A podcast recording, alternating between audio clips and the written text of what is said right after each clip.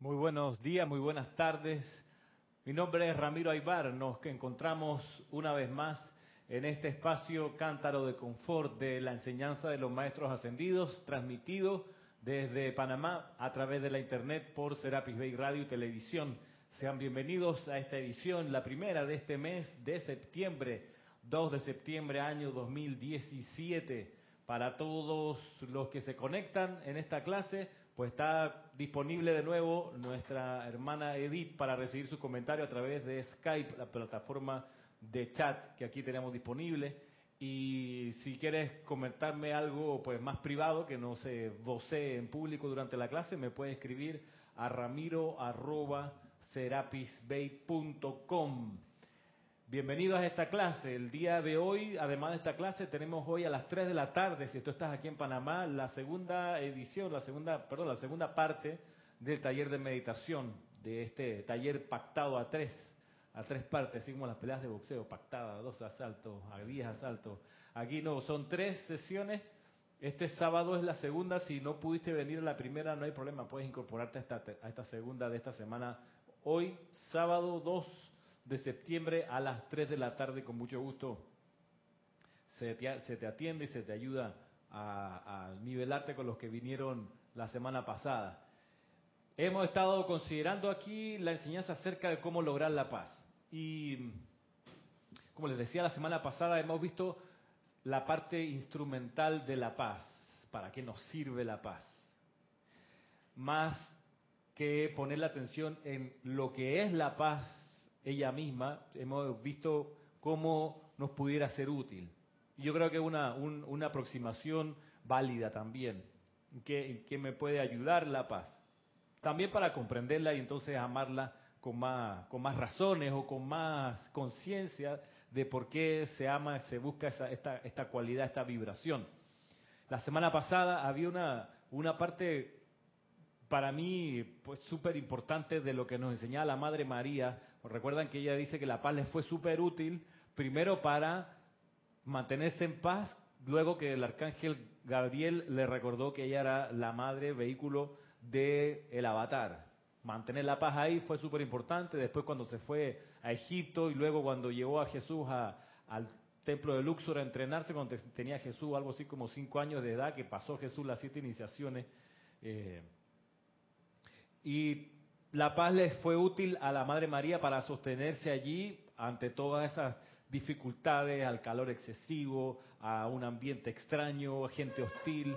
Pero lo que más me llamó la atención y, creo que, que, es útil reconocerlo una vez más para nosotros como estudiantes activos de, esta actividad de la enseñanza de los maestros ascendidos del Puente de la Libertad, que la paz, nos decía la Madre María, fue crucial para la dispensación cristiana.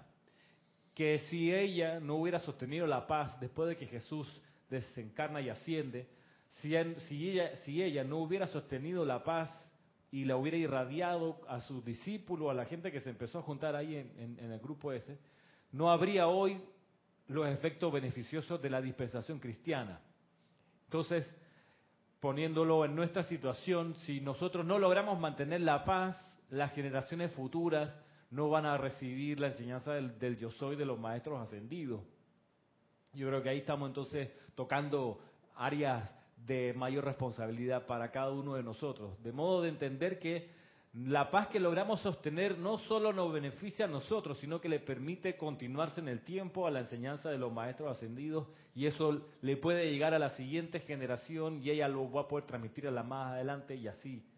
En una, en una, en una plataforma sostenida de, radiación de los maestros, que es, que es importante no para nuestro andar, que sí lo es, sino para el andar y el desarrollo espiritual de gente que ni siquiera ha encarnado todavía que se va a poder beneficiar de la enseñanza de los maestros en la medida que nosotros sostenemos la paz como estudiantes aquí que estamos comenzando en este, en este empeño de la edad dorada de San Germain.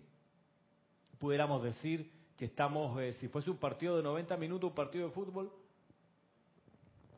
estamos, creo yo, como en los cinco primeros minutos del partido.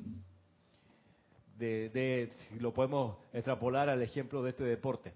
De ahí que los saben los que juegan fútbol que los 15 primeros minutos son decisivos. Lo que se logre hacer en los 15 primeros minutos en un partido de fútbol es crucial para, el desarrollo posterior del, del, juego. En nosotros creo que se aplica un poco eso también. Estos primeros, primeras décadas de descarga de la, de la radiación de la edad dorada, que comienza en el año 34, con la descarga del, del Elohim Arturus en, en, Soldier Field, 1934, gracias, eh, que se inaugura la edad dorada, despuesito Saint Germain pasa a ser Chohan del séptimo rayo, recibiendo la investidura de parte de Lady Guanyin, que hasta ese entonces era la Chohan del, séptimo rayo. Al completarse eso, empiezan los juegos, por decirlo así. Arranca la edad dorada de Saint Germain con la gente que empieza a despertar al principio, o que de algún modo empezamos a despertar. De ahí que en este impulso inicial sostener la paz es importante en el microcosmos individual de cada uno como en el macrocosmos de la evolución de la gente todavía por venir. Eh, me trae a la memoria mucho eh, y causalmente que hoy tengo entendido que Kira eh, acá en la cocina manifestó que, que Jorge ya el día de hoy tenía cinco años de haber, ah, de, haber desencarnado, eh, trayendo a colación todo esto que Jorge, como el jerarca de este templo, el, dirigente, el administrador, como queramos llamarle, el instructor de arriba, porque alguien tiene que dirigir las cosas para que haya orden. Esto, cómo lo hizo y cómo logró pues tener, hemos llegado a tener estos templos este templo tan sagrado, tan donde se imparte la enseñanza de los maestros ascendidos. Y, y, desde el momento en que él desencarnó, yo estoy seguro, yo no estuve ahí, estaba fuera de, la, de la enseñanza, pero sí lo supe y me impactó mucho. Quizás si no hubiéramos sostenido la paz para, seguir manteniendo este y sosteniendo este, este empeño, pues quizás todo esto se hubiera venido abajo, se hubiera desboronado. Yo estoy seguro que la paz interna de muchos aquí tuvo que haber sido esto eh, el norte para seguir adelante. Y, bueno lo, hemos seguido bueno no no sé yo no no quiero hablar por mí pero lo han seguido lo, haciendo todos en grupo. Porque es como dices tú para poder tener esa serenidad para que en el futuro otras generaciones puedan beneficiarse. Tú te imaginas que que bueno ya Jorge se fue y ya y y quedamos en el limbo, ya no tenemos una, un director, no tenemos alguien que vamos a, vamos a, acabar todo esto. Llega un momento en que... Y queda, todo disperso, ¿no? De no sostenerse la paz, empieza el veneno del juicio y la crítica condenación y entre nosotros nos habríamos empezado a apuñalar por la espalda o peleas directas y eso habría requebrajado primero el corazón del grupo, luego los miembros del grupo y así quizá esta casa habría sido puesta a la venta, y, cada uno para su casa, calabaza, calabaza. Pero no pasó, no pasó y es cierto, nos ayudó a sostener la paz en la medida de lo que pudimos, cada uno a su manera, porque para todos la partida de Jorge significó un luto de todos modos, o sea, hay una, por más que uno sepa que la persona no muere, que cambia de plano, que es mejor que desencarne para que uno pueda crecer, además de todo eso, uno igual extraña a la gente cuando desencarna. Es como la muerte de un papá, me vas a decir, de un papá pues. propiamente biológico o de una madre, igual, o sea. Y que eso eso no Por mucho que uno sepa de la enseñanza que todo, pues uno todavía sigue estando en este plano terrenal y tenemos cositas humanas que superar y, de verdad. Y ahí lo que toca a cada uno es sostener la, paz lo más y mejor que pueda. Y eso, eso es tarea y no se puede estar obligando a los demás. Ve, cálmate, pacifícate, serénate. Eh, entre nosotros, digo. A no ser que uno sea instructor y le toque en algún momento decirle a algún estudiante, hey, te veo un poco acelerado, necesitas quitarte más cómo está tu meditación. Porque si no nos echamos a llorar y ahí al abandono. A, llorar y a pelearnos. Que es un riesgo. O sea, y eso está ahí latente. Sí. y, y y bueno, hemos logrado hasta ahora mantener la paz y todavía no ha cantado la gorda, como se dice en el fútbol. La gorda, cuando cante la gorda, saca el partido. Yo no sé dónde sale eso, pero es un dicho. No sé, pero bueno. Alguien que me ayude. Si alguien sabe por qué existe en el dicho, ese dicho en el fútbol, bueno, el partido es hasta que canta la gorda. No sé de qué será, pero, pero nos, nos, muestra la cuestión de que en tanto estemos encarnados y en tanto la edad dorada de San Germain no esté plenamente desplegada, todavía tenemos cosas que hacer, paz que sostener. Eh, con, el comentario de, de mi hermano, o sea, se me viene algo a mi, a mi mente. Eso fue hace cinco años que Jorge se fue eh, por lo tanto todos teníamos una, yo a la por mí tenía otra conciencia y yo los observaba a ustedes, para mí también me, conmocionó, pero estaba atenta, no sé, el resto de las personas, a qué hacían, cómo actuaban. Porque de eso dependía, obviamente, si esto iba a seguir o no iba a seguir. Entonces creo que, no sé si verdaderamente tenían la paz, pero sí se veían tranquilo, aunque sí se veía el dolor, pero sí había emoción, pero todo siguió igual. Entonces creo que como lo hicieron tan bien, ya por lo menos yo sentí más seguridad y, y, bueno, dije esto no se va a acabar y las clases continuaron normales, yo venía a clase, los ceremoniales también. Y, si eso yo lo llevo a, la vida, es tan importante mantener la paz cuando tú eres jefe de familia, llámese mamá o papá, y sucede una situación que puede conmocionar a todo el mundo, pero depende de la actitud que tenga el jefe de esa familia, es cómo va a reaccionar el resto. Como generalmente no hay mucha paz, y se, y se reacciona así a lo bruto, a las emociones, entonces hay tantos traumas en los niños, porque viven el problema tremendo de los padres si ellos tuvieran la paz y resolvieran sus asuntos sin violencia, sin grito y en armonía, esos niños no estarían afectados, seguramente. Y así es todo. Entonces, qué importante es la paz, porque siempre hay alguien que va a caminar después de ti siempre tú le vas a dejar la huella a algún ser humano. Entonces se predica, que lo veo aquí, veo a Kira, por ejemplo, creo que ella predica con el ejemplo. No habla mucho, pero ella siempre está en armonía, siempre está en paz con todo el mundo, respetuosa, y creo que es básico para, para dirigir cualquier familia, cualquier lugar. A eso habría que agregar la actividad, el amor. Cuando el líder de una organización deja el plano de la forma o abandona la actividad, los que quedan tienen la doble misión de sostener la paz, pero también de mantener la radiación de amor que ese ser descargaba. Eso lo pasa en cualquier empresa, en cualquier negocio, en cualquier familia. Si el fundador de una empresa se retira o fallece, el que lo suceda, o la gente que lo suceda, tiene que sostener la actividad eh, de ese fundador el maestro Sendido Hilarión lo explica hablando del amor divino. Tiene que la gente que quiera descargar esa intensidad de amor divino para que las bendiciones descargadas por ese fundador no se retiren y no se retiren y regresen a lo amorfo, o sea, que no se desbanden las cosas, no sé, o la gente. Entonces es una doble es una doble misión hasta ahora.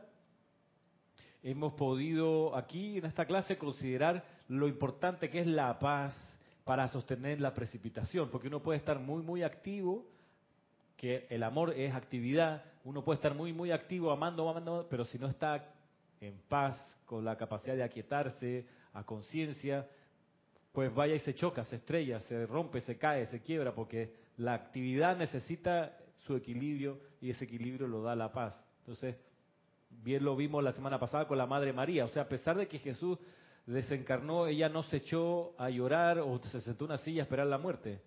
Como yo vi a mi abuela por muchos años, cuando se jubiló, yo la conocí cuando ella, ya tenía 70 años y ya era viejita. Desencarnó a los 86 por ahí. Pero desde que yo recuerdo, ella estaba viendo televisión sentada en un sillón. O sea, lo que más hacía ahí era tejer. Como abuela chilena que era, al fin y al cabo, tenía, no sé, 20 nietos y a todos en algún momento nos tejió un chaleco para el invierno. Entonces tú la veías, vio televisión y en automático haciendo, tejiendo. Eh, porque se jubiló. Mucha gente busca la jubilación para poder hacer eso, sentarse frente al televisor y no hacer nada. O irse a una casa en la playa que se compró con la plata que hizo mientras trabajó y quedarse ahí, que no lo molesten, y su máxima actividad es de la casa al supermercado, supermercado a la casa y ya, y ver el mar hasta el infinito. Y eso no es actividad, eso es desconectarse del mundo. Entonces, son decisiones de todas maneras. Y eso en parte quiero que hoy lo veamos en la clase. Esa, esa decisión, que la búsqueda de la paz, a ver para dónde, qué ruta nos lleva. Hay que un poco estar claro con las motivaciones del sendero de cada uno. La clase de hoy está tomada de también de este soluciones divinas, cómo lograr la paz. Ahora tomando la página 6 en adelante, en el capítulo que dice aquí, ¿qué es la paz? Vamos a ver si entendemos la esencia de la paz Además de las funciones y las actividades prácticas que la paz nos provee, la paz, ¿qué es? Ahí aquí hay varias, aquí hay, creo que son, son, cinco, la, la, paz los dejo. Exacto, y la gente, es cierto, se, se, se, ha vulgarizado de algún modo la paz cuando en las, en las iglesias católicas el cura dice, daos fraternalmente la, paz. La gente se da la mano, más o menos distante, es raro que alguien se abrace, te doy la paz. Y no estás sintiendo la paz. Y no están sintiendo la paz, estás queriendo salir rápido de esa cosa incómoda que es darle la mano a alguien que no conoce. Voy a defender a, un cura. A un cura. sí, es que esta semana me tocó ir a, a una misa y el padre me encantó. Tenía mucho tiempo que no pasaba eso, pero me encantó, estaba claro el Padre dijo que llevamos a Dios en el corazón. Al momento de darse la paz, precisamente dijo, les voy a solicitar que la paz no la den con cara de bloque, dijo. Sí, pero Isa quedó fascinada, Isa. Porque el padre está claro, mami. Dijo, con cara de bloque. La paz es alegría. La paz es un sentimiento que se transfiere. Esas fueron sus palabras. A mí me encantó esa parte. Y y es una realidad. Y para mí eso es la paz. Y como dice Salomé, el que es jefe de familia debe siempre llevar esa paz. Pase lo que pase, Salomé, porque los ojos de los demás están sobre nosotros. Y tú tienes, a través de esa paz, tú eres el confort de los que son parte de ese hogar. Así es, así es. Sí, pues gracias, Edith. Gracias. A ver, avancemos un poquito. Avancemos un poquito, avancemos un poquito. El Mahacho Han dice lo siguiente. La paz, simbolizada por la amable paloma, es uno de los regalos del Espíritu Santo. Un don que el individuo no recibe desde afuera, sino que es parte integral de su naturaleza divina la cual entraña su deber obligatorio sentir, irradiar y compartir con su prójimo. Son realmente pocas las partes, esta es una, en que los maestros hablan de algo obligatorio, los maestros ascendidos. Ellos nunca, en realidad, salvo excepciones como estas sacadas con pinza, nunca dicen que algo es obligatorio. Las siete sustancias a descartar no dicen que es obligatorio descartar las siete sustancias el, uso de la mm. energía sexual no dicen que es obligatorio dejarse de eso. Sí dicen que es obligatorio. La utilización del fuego cerrado de la llama violeta tampoco, es, obligatorio.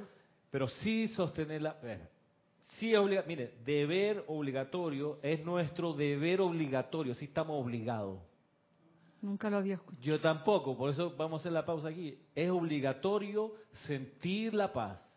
Dice que no está, mm. que se simboliza con la paloma, pero que está adentro, no lo recibe de afuera. Es obligatorio sentir paz, irradiar paz y compartirla con el prójimo. Eso sí es obligatorio. Todo lo demás, haz lo que quieras, pero esto no. es como la escuela. Tu, tu, obligación es hacer tarea de estudiar y sacar buenas notas. Ya. Aquí igual, esto es tu obligación, sentir, irradiar y compartir con tu prójimo paz. Lo demás es un extra. Si además quieres compartirle mm, abundancia, si quieres compartirle conocimiento, si quieres compartirle entusiasmo, si quieres compartirle confort, felicidad, es accesorio y entra en la cuenta de ahorro a tu favor. Pero esto es obligatorio. Esto, esto es, sea, no puedes decir que no. Sentir paz, de ahí está la cosa. Yo he sentido paz. Sentir paz, yo, yo creo que sí, yo he sentido paz. Lo bueno cuando uno siente la paz es que luego la reconoces. Cuando la ves, cuando te la, te la, te la irradian, tú dices, es la paz, ya yo sé. Pero primero hay que sentirla, sentir paz, irradiar paz, de ahí la cara de bloque. O sea, una paz con cara de bloque no estás irradiando paz. Por más que te sientas en paz, pero cámbiame esa cara. Sin cara de bloque, sentir paz, irradiar paz y compartirla, compartirla. De ahí donde cobra cada vez menos sentido irse a una caverna a meditar hasta el fin de los días porque no estás compartiendo eso con nadie. No, sí, con el reino elemental, sí, pero ellos no tienen poder creador. La cosa es que se lo pueda irradiar y compartirlo con quienes tienen poder creador, porque ellos van a poder multiplicar esa paz. Los elementales lo que más pueden hacer es sostenerla contigo, copiarte. Pero si le puedes contagiar y compartir esa paz a otra llama triple, a otro ser creador, él va a poder multiplicar esa paz y de eso se trata. Sentir, irradiar y compartir paz es nuestro deber obligatorio. Y no es algo, como dice aquí, que uno recibe de afuera. Es algo que uno tiene adentro. Ahora, ¿qué? No. Obligatorio sentir, irradiar y compartir con su prójimo. Si no quieres compartir más nada, está bien. Pero esto, esto sí tiene que compartirlo. Paz. Sí tiene que irradiarlo. Paz y sí tienes que sentir paz. Es una exigencia bien fuerte para nosotros, los humanos, porque eso significa que en la calle no me puedo enojar, en cualquier lugar público tampoco, o sea, nunca tengo, nunca puedo perder la armonía en realidad, porque la paz tiene que ver con la armonía, estar en paz, en tranquilidad, a pesar de cualquier eh, situación que esté ocurriendo a mi alrededor. no perder la paz. Inclusive de mis propios pensamientos. Estar en paz como un lago en calma. Porque también puedo estar aparentemente en paz, pero si tengo un, un montón de pensamientos que me están perturbando, es mentira que estoy en paz. Claro. Entonces, bien difícil. Eh, Tú sabes ahora que ella comenta esa, llama a colación eso de que aparente puedo estar, aparentemente puede estar en paz. Tú sabes, Ramiro, que ahora he caído en la cuenta de que ese, eso, eso tú lo detectas. En un momento determinado, cuando tú estás un poquito ah, mediana, bueno, entrenado un poco en estas, en estos menesteres de la enseñanza de los maestros ascendidos, y tú has experimentado un momento la paz, como dices tú. Tú sabes efectivamente si una persona, aunque esté muy calmada, muy quieta y todo lo demás, tú de una vez sabes, esta persona está así pero lo detectas. Pero tiene un, mal de, un mar de turbulencias por dentro que algo me, me dice que en realidad no está en paz, aunque esté muy quieta, muy callada, muy aparentemente serena. El hecho de que no diga nada no significa que esté, no esté en paz. Cierto. Y, y vienen las personas y te preguntan, oye, ¿a ti te pasa algo? No sé qué. Bueno, está irradiando, y, está callado. Y tú le dices, exactamente, tú le dices, eh, no, la verdad no. Pero mentira, bien que en el fondo te está pasando algo. Porque las personas en su inconsciencia, de repente, o dependiendo, se detectan eso. Porque tú irradias la verdadera paz. Seguro que si estuvieras irradiando verdadera paz, las, personas se te acercan como, como, exacto, y no te no Exacto. No te preguntan absolutamente nada. No sé, no sé qué pasaría. Toda la gente, uno no las puede engañar con el sentimiento. Puede uno engañarle con la labia, con las ideas, pero el sentimiento no lo puede Era como el Maestro Jesús, que donde, donde él pasaba irradiaba paz. su manto de, de electrónico de, de, de paz, por así decirlo, era tan tan esto Contagioso. contagioso que inclusive en una ocasión una señora que estaba por un fluido que no le paraba por muchos años, tengo entendido un fluido de sangre en la creo Estamos te- hablando del Nuevo Testamento. Eh, sí, sí, el Nuevo Testamento. A ver, Uno de los milagros que él hizo cuando iba pasando por uno de esos pueblos, que no recuerdo el nombre, y la señora le tocó el manto, lo, lo tocó solamente y, y- y se curó de, de manera inmediata de, de, de ese flujo que tenía de sangre, creo que, que no le para. Tanto no, detalle. No era flujo, no era flujo. Es que no Está era bien. flujo, no era Él flujo. tocó el borde de su vestidura y quedó... Quedó curada. Quedó. Bueno, eh, yo estoy seguro que, que esa curación conlleva necesariamente una paz De él, inmensa. que Él la tenía que sostener. sin él tener que siquiera voltearse, pero sí Claro. lo sintió. Claro. Alguien, alguien me, me ha tocado. Alguien, alguien he descargado, he de- descargado energía sanadora. Y todo eso, si no tienes paz, no, lo puedes hacer, no puedes hacer el milagro. Pues sí, paz, nuestro deber obligatorio sentir, irradiar y compartir con el prójimo. Para que ocurra pues la descarga del plan divino a través de cada uno. Y eso, como les digo, necesita que uno esté en contacto con gente a la cual poder compartirle esta esencia.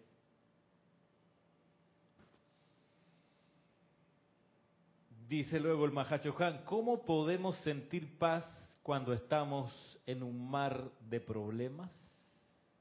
Podrán preguntar los estudiantes, dice el Mahacho Han. Yo pensaba en esta frase, ¿sabes? ¿Cómo podemos sentir paz cuando estamos en un mar de problemas? Eh, y pensaba en una cuestión que descubrió en su momento Gautama, cuando él decía efectivamente, la vida es sufrimiento. Nacer es un sufrimiento. Crecer es un sufrimiento. Enfermarse, envejecer, morir, la encarnación es sufrimiento, decía Gautama. Y en base a eso, mucha gente, por las centurias, hasta hoy inclusive, deciden, por ejemplo, no tener hijos. Porque dicen, ¿para qué voy a traer a alguien más a sufrir acá? Y como por ahí uno de estos rezos católicos dice que en el valle de lágrimas, aquí estamos en un valle de lágrimas orando y sollozando, no sé qué. Eh, efectivamente la encarnación tiene mucho de valle de lágrimas. Y entonces uno se pregunta, ¿qué rayos yo estaba pensando que pedí la encarnación? Porque venimos a un mar de problemas. Eso es así. Y a pesar de que esto es así, añoramos encarnar otra vez y venir de nuevo. ¿Por qué uno encarnaría de vuelta? ¿Por qué uno pide otra vez encarnar? Si uno sabe que uno viene a un mar de problemas. La tierra es un mar de problemas, de contradicciones. Este es el plano de la imperfección. Es así. ¿Por qué uno a pesar de eso se metería en esta vuelta? ¿Por qué a pesar de eso nos metemos en esta encarnación otra vez? Yo creo que hay varias razones. Una es que no hay modo de pedir perdón sino encarnando en el lugar o en los lugares donde uno ha hecho alguna afrenta y ha generado una armonía o le ha hecho imposible la vida a alguien. En este plano es donde se puede resarcir esa deuda pidiendo perdón aquí. Porque es muy fácil allá los retiros los maestros, sí, orar a la llama violeta, pero si la trastada fue acá en el plano de la forma. La única manera es que alguien, no sé, tenga un campo de fuerza y a través de ese campo de fuerza uno desde los planos internos proyecte un rayo violeta para que transmute y lleve perdón a la energía que uno mal calificó antes. Pero en tanto eso no esté disponible para todo el mundo, lo que más, la razón que queda es, ¿sabe que tengo que encarnar y ir yo, pelarme la cara frente a la persona y pedirle perdón? O frente al lugar, porque a lo mejor maltraté un sitio y los electrones ahí, tengo que tomar un cuerpo en la forma, no me queda más remedio que ir a saldar pelándome la cara frente al lugar, frente a las personas, frente a las cosas y en honor a la divinidad decirle, te pido me perdones. Por un lado, por otro lado, también está que a uno le toca perdonar también afrentas que a uno lo hayan hecho. Y puede que esa gente y esos lugares no sean contactables sino en, a través de una encarnación. Entonces, matamos por encarnar, rogamos, bataleamos, pedimos, exigimos la encarnación esta, a pesar de saber que nos metíamos a un valle de lágrimas, una selva de problemas, a pesar de eso, ¿sabe qué? Me voy de vuelta, vamos otra vez, con todas las tribulaciones que eso significa para un cometido bien puntual. Por ejemplo, uno de los que se me ocurre es venir a pedir perdón y venir también a perdonar lo que sea que haya sido de ahí donde, donde uno dice, wow, esta encarnación a veces uno echa para atrás la vista, me ha tocado, yo me, sí que me he mudado de casa allá la vida, me he cambiado de casa, de lugares, de países, de atmósfera, sí he conocido gente, váyala. Y entonces uno dice, ¿por qué este recorrido así de gitano? Bueno, hermano, estás pidiendo perdón o estás recibiendo el perdón o estás pudiendo redimir energía mal calificada. O sea que la encarnación tenía un objetivo militar, una inserción en, las tropas enemigas, en el territorio enemigo, para ir a desactivar los artefactos explosivos que tenía el, ejército contrario. Pero es un, es un ejemplo nada más para, para, para esta idea de que venimos a sabiendas, lo que pasa es que se nos olvida porque venimos con el velo del olvido, pero tenemos en el trasfondo de nuestra conciencia la idea, la convicción de que estamos aquí para transmutar la energía mal calificada, para pedir perdón, para perdonar también, perdonar no solo a personas, sino a sitios, perdonar condiciones o pedir perdón al reino elemental, aquí donde el reino elemental eh, ha estado sufriendo por nuestra propia mala utilización de la energía. Esa es una de las razones para venir y para poder hacer toda esa gracia Necesitamos estar en paz. Necesitamos estar en paz para ver qué es lo que hay que perdonar, cómo hay que perdonar. Y estar alerta y pendiente de qué energía viene a uno a pedirle perdón también. Tiene lógica. Ah, tiene lógica y vale la pena la encarnación. ¿Sabe qué? A pesar del, del cómo meter, yo pensaba, ¿por qué voy a la universidad otra vez? Si yo sé que la universidad es exigente intelectualmente, físicamente, económicamente, digo, ¿por qué voy de nuevo? Bueno, ahí está la segunda razón que yo creo que uno viene en la encarnación también, y es para aprender algo más. No solo para redimir y perdonar, sino también para aprender algo más de la materia fundamental de este universo. ¿Cuál es la materia fundamental de este universo? El amor. El amor divino. Aprender algo más del amor divino, aprender a amar como Dios ama. Eso es precisamente a lo que me iba a referir que la graduación final, el título, el diploma, es, dice, bueno, no decíamos fulano de tal, pero bueno, en lo terrenal diría fulanito de tal, nombre y apellido completo, con cédula tal, tal. Efectivamente, eh, constatamos de que ha asistido al curso por tanto tiempo y efectivamente ha logrado reunir los créditos necesarios para lograr el amor divino y pleno. Entonces todos anhelamos ese título, ese diploma. Y yo veo este salón, gran salón de la tierra, como, como una especie como de curso intensivo, como que vienen nada más los, bueno, somos muchísimos, siete millardos, ¿no? Mi, mi, diez. Bueno, pero aunque somos bastantes, yo, yo pienso que ya todos de por sí somos atrevidos, porque para tú coger un curso de esta naturaleza tienes que ser atrevido, hermano. Tienes que... Osado. Y, osado. Y tienes que reunir requisitos, muchos requisitos, para que te permitan. Entonces, desde ese punto de vista, yo lo veo que ya de por sí nosotros somos unos, unos victoriosos. Unos victoriosos vencedores, porque, porque los maestros vieron algo en nosotros. Y dale, hermano, porque tú puedes. Tú puedes. Aunque se te presenten todas esas dificultades, problemas, llegará un momento en que tú, tú, yo veo ahí en tu corazón, en una esquinita ahí, la luz, y yo sé que esa luz va, va a brillar. Y bueno, es como, como, lo veo como el curso intensivo, ¿no?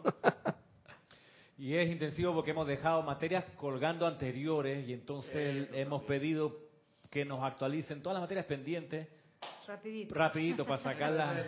Sí, ya. Y, y eso requiere un esfuerzo adicional de pocas horas de sueño eh, y un montón de exigencias que vienen con la recogida de materias pendientes. ¿Sabe qué? No tengo mucho tiempo más para estar aquí. Necesito saldar todo esto. Requiere sacrificio, no Requiere, ir ¿sí? cero parranda. Una renuncia, disciplina, requiere ser ordenado, requiere ser eh, puntual, limpio, etcétera. Los amigotes llamándote, hey, ¿qué pasó? Vamos a ver Sí, partido. ya no hay tanta vida social. Vamos a ver el partido, ¿qué pasó? ¿Me estás metido tú? No, menos que estoy aquí cogido en la... Estoy aquí estudiando. Así que esa es una de, las de, las de, las de las gracias, en, en- en- uso la palabra gracia en el sentido espiritual, una de las gracias, de las concesiones de la encarnación es esa. Venir para poder transmutar, purificar, redimir, perdonar y ser perdonado, por un lado, por otro lado, para aprender algo más del amor divino, o aprender el amor divino en su plenitud. ¿Y quién dirige la, la salón de clase del amor divino? El Mahacho Han, el Espíritu Santo. Es el que tiene, él, él representa el patrón, el modelo de ser que se va a graduar de la escuela. Todas las corrientes de vida, cuando se van a graduar, antes de graduarse, tienen que ser presencia confortadora. Tiene que ser, esa es otra obligación.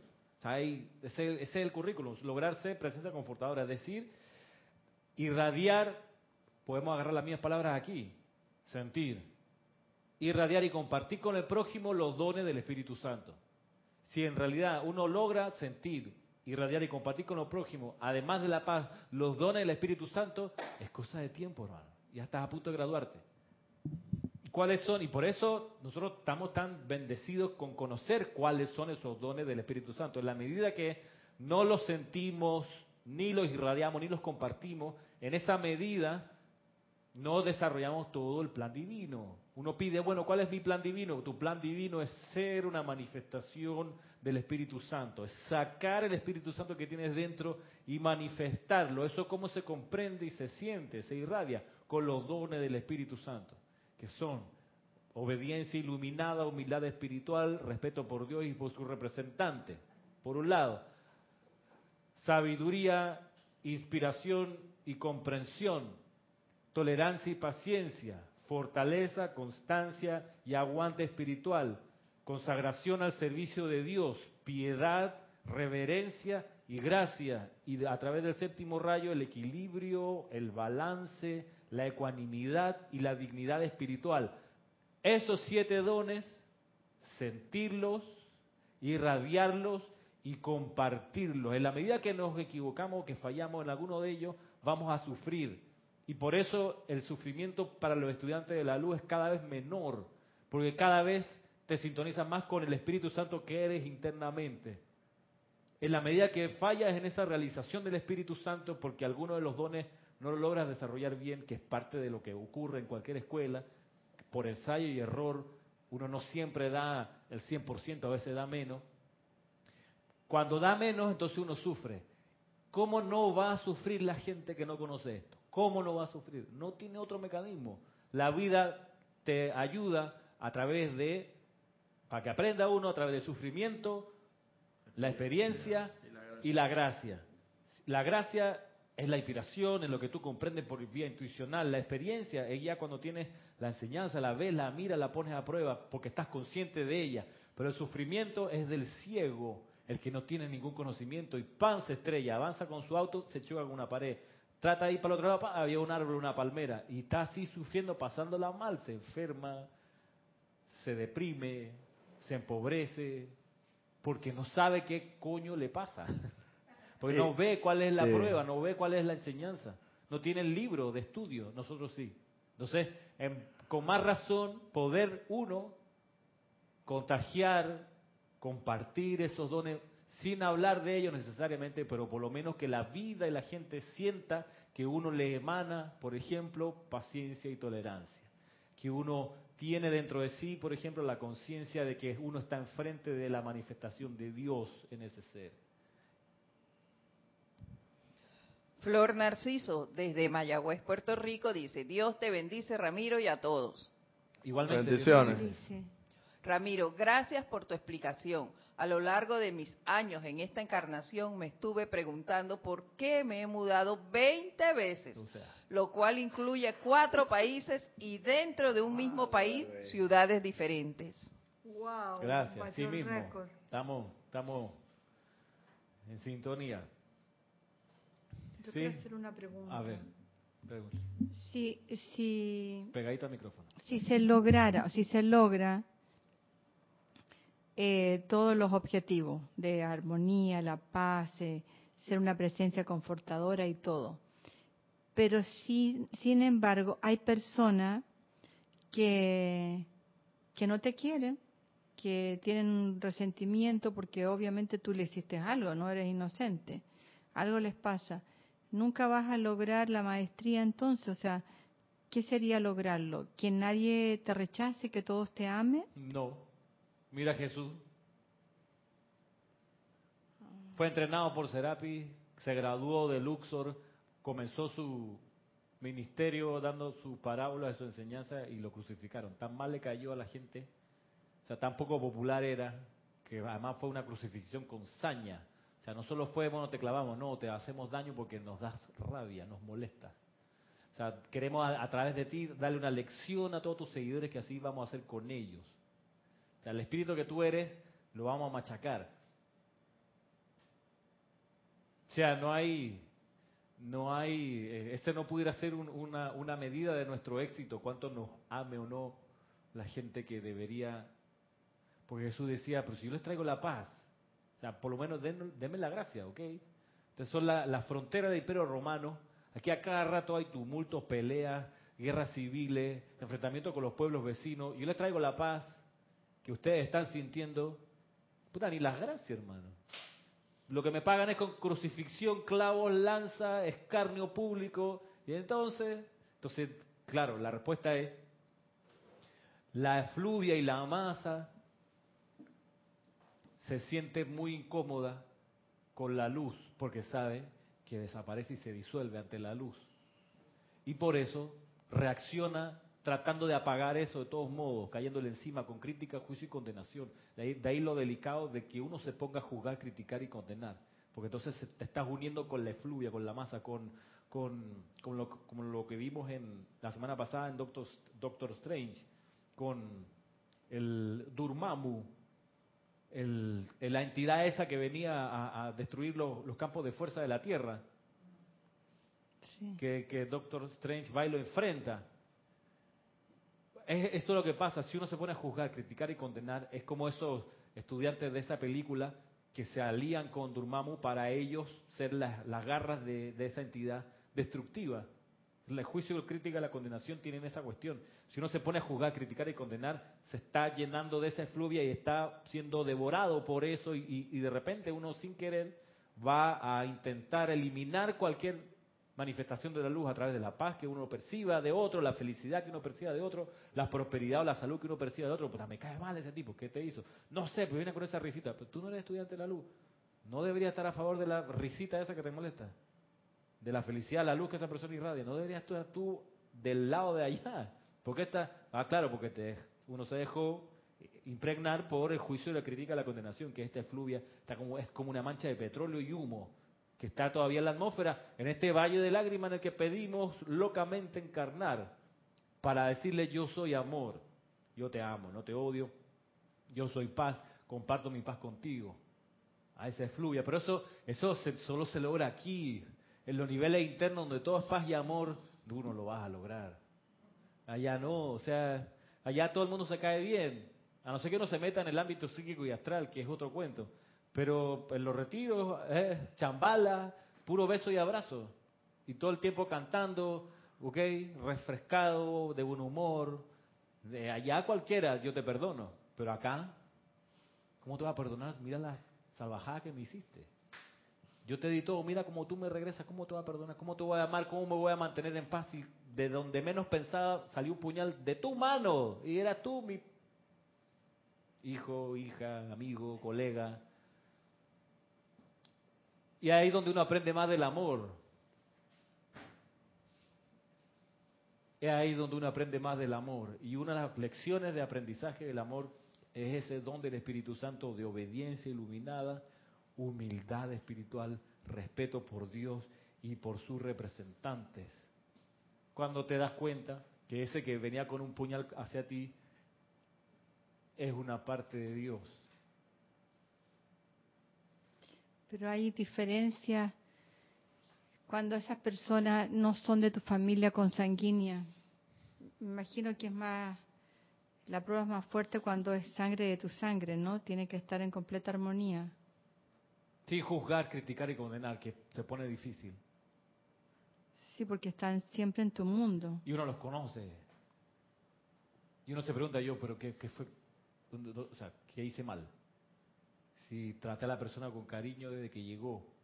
Para comenzar, manifesté misericordia dándole un hogar, ¿ok? O sea, no tenía yo que hacerlo, pero me ofrecí, está bien, que venga esa persona a encarnar en mi familia. Le doy chance. O sea, para comenzar ahí hubo buena voluntad de parte de uno. No lo había visto así. Claro, o sea, ya para comenzar, y es de ahí donde uno, con estas cosas, dice, claro, obviamente ese ser hijo o hija que encarnó en la familia de uno, está dormido cuando se pone agresivo, cuando se pone discriminador o, o te rechaza o se enoja con uno. Tú dices, obviamente es un ser que está durmiendo y que en su dormición está alimentándose con esta efluvia de juicio, crítica y condenación, obviamente, porque no sabe o no recuerda que para comenzar toda esta historia, uno le hizo el favor de darle chance en un hogar, con el gasto de todo tipo que eso significa, gasto de tiempo, gasto de dinero, gasto de energía para que esa corriente de vida tuviera una familia, una educación, cariño, alimentación, ropa, techo, escuela y demás hierba aromática, protección, eh, viaje, transporte y demás. Entonces, tú dices, esa persona en su malestar con uno, obviamente está dormido. Porque si estuviera despierto, reconocería, cuño, yo por qué le hago esto a mis padres si ellos me dieron chance para estar aquí. O sea, ellos me abrieron un cupo en esta escuela. Si no hubiese sido por su misericordia, yo no estaría aquí. Esas palabras las dice un ser despierto. No es la regla que la gente esté despierta. Es la excepción. Entonces, cuando en su estado de dormición van a, van a, no van a ver las cosas como son. Entonces, puede que por un tiempo indeterminado sostengan la postura de enojo contra el padre o la madre que ha, ha, dado un paso y ha estado un poco más despierto y consciente de las leyes que gobiernan todo esto. Pero aún a pesar de eso, le toca al estudiante de la luz que sufre esta situación saber que es un otro elemento más de práctica, de, de desarrollar paciencia y tolerancia de desarrollar orden, porque de todo modo ser paciente y tolerante no significa ser desordenado, no significa eh, eh, banda ancha y dejarle pasar todas las marrumancias. Lo digo por experiencia, hay momentos que uno tiene que jalar la cuerda y templar a la familia. Digo, hey, ¿qué, ¿qué chucha pasa aquí? O sea, te me calmas, tú no me hablas así, sigo siendo tu papá. Y hay que hacerlo a veces en un plan de orden, de poner las cosas donde son, el punto sobre la I. Te caigo mal, soy tu papá, Tú no eres mayor de edad. Cuando seas mayor de edad, te vas por tu cuenta, y haces tu casa por tu lado con tus reglas. Aquí, mientras viva, como a mí me decían, bajo este techo, las reglas son estas. Y me vas cambiando ese tono y no me tiras la puerta. Y no me vire el ojo para arriba, ni me haga sonito con la boca. Ni me arrastres los pies. Y ahora de acostarse me deja el celular aquí. Oh, eso pareciera como si tuviera nombre y apellido. Eso tiene nombre y apellido. Sí. Ah, ¿no te gusta? ¿Cuánto lo siento? es así. Porque esta casa, ¿hay orden o no hay nada? Comenzamos por ahí. Este, a ver, avancemos porque hay otra cosa también aquí importante. Dice, recapitulando, el maestro, el Mahacho Han, ¿cómo podemos sentir paz cuando estamos en un mar de problemas? Podrán preguntar los estudiantes, dice él. Dice luego, sencillamente quiten su atención de las apariencias de problemas y colóquenla sobre la paz. Una cosa es segura, no pueden tener paz y problemas al mismo tiempo. No quiera que su atención, la cual es su vida, esté, allí estarán ustedes. Quiten la atención de las apariencias de problemas y colóquenla sobre la paz. O sea que tenemos problemas porque no estamos en paz. Por un lado, pero también tenemos problemas porque encarnamos en un lugar de problemas. O sea, eso es así. Encargamos en un lugar de problemas, no de soluciones. Pedimos venir a un lugar, déjenme meterme en ese problema. Eso fue nuestro llamado al cosmos para poder encarnar. Quiero ir a ese problema. O sea, esa es la plataforma aquí. Problemas. Gautama diría, 2500 años atrás, sufrimiento. Y lo que descubre Gautama es que hay una solución para ese sufrimiento. Que el sufrimiento tiene una causa, que es el apego, y hay una solución para eso, que es el camino del octuple noble sendero. Y es lo que nos dice el Mahacho Han, esa paz está adentro. O sea, sí hay una solución a los problemas. Han pedido venir a un ámbito de problemas. Es como ir a, es como rogar porque a uno lo dejen jugar de visita contra el equipo rival. O sea, no me gusta los, no me interesan los partidos de local aquí con mi hinchada a favor. Yo quiero solo partidos de visita, ya con la hinchada en contra. Eso fue nuestra petición. O sea, ir a pelear con el, contra, contra el campeón mundial de boxeo, pero en el país del tipo, con 50 mil personas gritándome en contra. Eso pedimos. Eso pedimos. Con todas las dificultades, por favor, una por una, denmelas. Ya que estamos aquí, se nos concedió porque se nos consideró capaces de resolverla. Bueno, la paz, poner la atención en la paz. Cuando vengan los problemas, la atención en la paz. ¿Cómo se logra? Poniendo la atención adentro, la llama triple. Comienza con visualizar eso. Visualiza esa llama triple. Ahí está la paz. Y luego haz los llamados que creas que tienes que hacer. Y cuando te acuerdas del problema, invocar por la solución perfecta. Y la gracia, creo yo, no es que vengan los maestros y te solucionen el problema, sino, amada presencia, yo soy, hazme conocer la actitud correcta y actividad que debo asumir aquí para ajustar y solucionar este problema. Así mismo dice la página 7 la actitud correcta y la actividad que debo asumir para ajustar y solucionar este problema. Muéstrame a través de la visión interna todos los detalles que deben ejecutarse para uno hacer las soluciones a ese problema. Gracias. Aquí está entonces. Una cosa es segura, no pueden tener paz y problemas al mismo tiempo.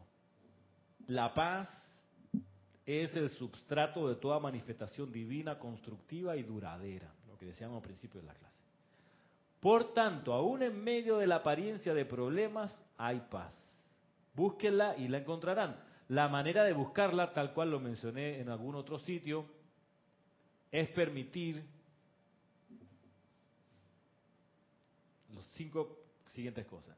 Es permitir que la comprensión, la tolerancia, la paciencia, la humildad y el servicio amoroso sean sus consignas, llenando sus pensamientos, sentimientos, palabras habladas y acciones.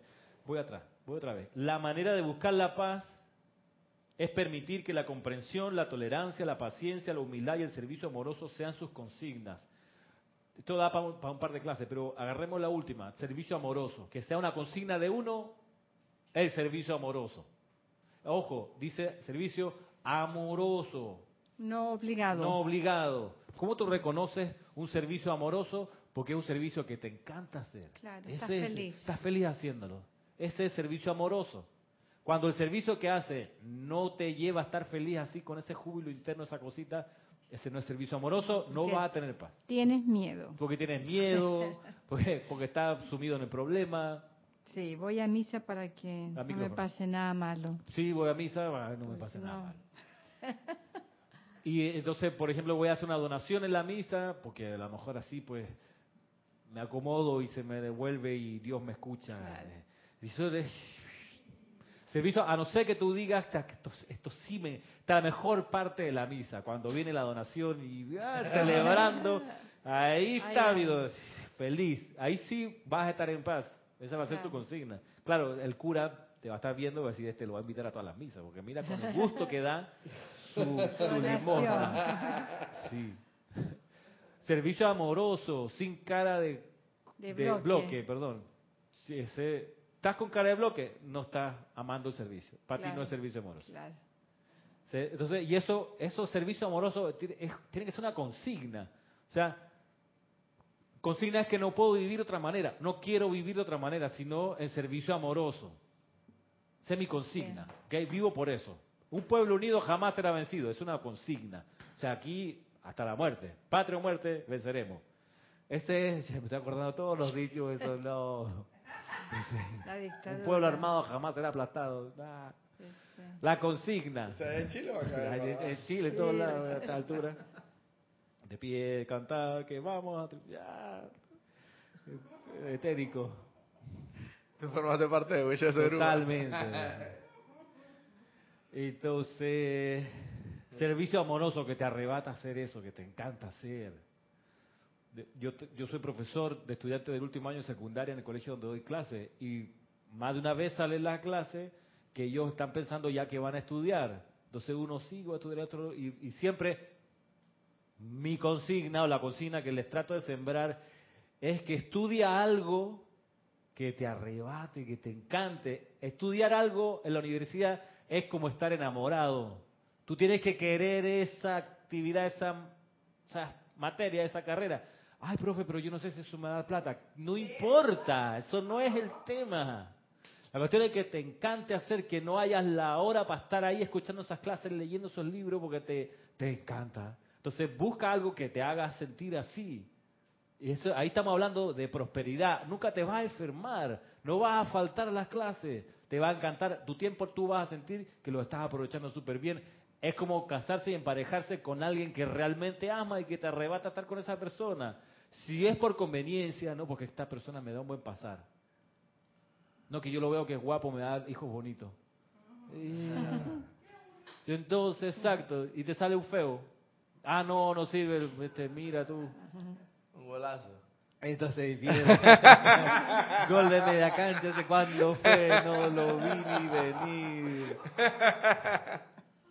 Y así ella, yo lo veo generaciones de jóvenes claudicando a la felicidad, renunciando a ella porque se ponen a estudiar algo que le han dicho que va a dar plata. Hermano, tú no sabes, esto cambia tan rápido que en realidad, si además, si es por ganar plata, no vaya a la universidad. Ponte a trabajar en la zona libre de Colón. No necesitas ser brillante ni tener título universitario. Anda ahí, administra algo y vas a ver qué plata vas a tener. Yo no sé si vas a tener felicidad, pero plata sí. Pero incluso no, no busque una, si quieres estudiar, si es por plata, no te metas una licenciatura, métete un técnico. Eso es lo que las empresas necesitan desesperadamente, tipo que sepan soldar bajo el agua, mm. mover contenedores, a esos, a sí les pagan toneladas de dinero porque son pocos, porque es, ¿sí? Y tú quieres ganar plata, bueno, anda ahí, a eso, si es por eso. No, y entonces, claro, te fumigaste cuatro años de estudio, los desperdiciaste porque estudiaste algo que no te gustaba, entonces, no, que por la plata al final, resulta que te vas a ver a poco, esa es finalmente la conclusión. Tampoco te va a satisfacer, porque tu, tu, tu, tu impulso inicial no es la felicidad, es el dinero. Es el dinero, es la cantidad de cosas que acumula. Ese es tu impulso. Entonces, retrotraigamos las cosas al principio. Que tu consigna sea la comprensión, la tolerancia, la paciencia, la humildad y el servicio amoroso. La humildad, ey. Por más que tú sabes un par de cosas más, no te hace superior del otro. Humilde, hermano, humilde. No te creas, bájate de ese pedestal. Tú no eres importante aquí. Por más que sepas más cositas, ey, así mismo, cositas. No, que yo sé mucho y le puedo resolver. Humilde, hermano. Solo eres, como dicen los maestros, un mostrador del camino, un letrero en la intersección de dos calles. Ese eres tú. Ya, ¿por qué tanta ínfula? Tú dices dirección obligatoria para allá, para la derecha. Esa es toda tu función. Y no, no esperes que, que te traigan así en andas al gran poste, tú sabes, señalización de calle. Humilde. ¿Ah? Está muy bueno ese ejemplo. Eso es todo. Lo que pasa es que uno se la cree de repente, mírame, qué lindo que soy. ¿Te gustó el anuncio? Si no es para que te miren a ti, para que la gente siga en ese sentido. comprensión, tolerancia, paciencia, humildad y servicio amoroso. Esas sean nuestras consignas. Y vamos a dejar la clase hasta aquí, hasta aquí por hoy. Quedamos entonces para la próxima semana conociendo algo más de la paz porque todavía hay distintas cosas, hay un color que la paz tiene, hay una vibración que la paz trae, y eso es lo que vamos a, ver la próxima semana. En palabras de los maestros ascendidos, la paz tiene un color, la paz tiene un efecto, la paz tiene una vibración, la paz se reconoce, y eso, eso será el contenido de la próxima semana, sábado 9 de septiembre, la próxima semana. Y si no nos vemos hasta entonces, pues vayan en paz. Muchas gracias.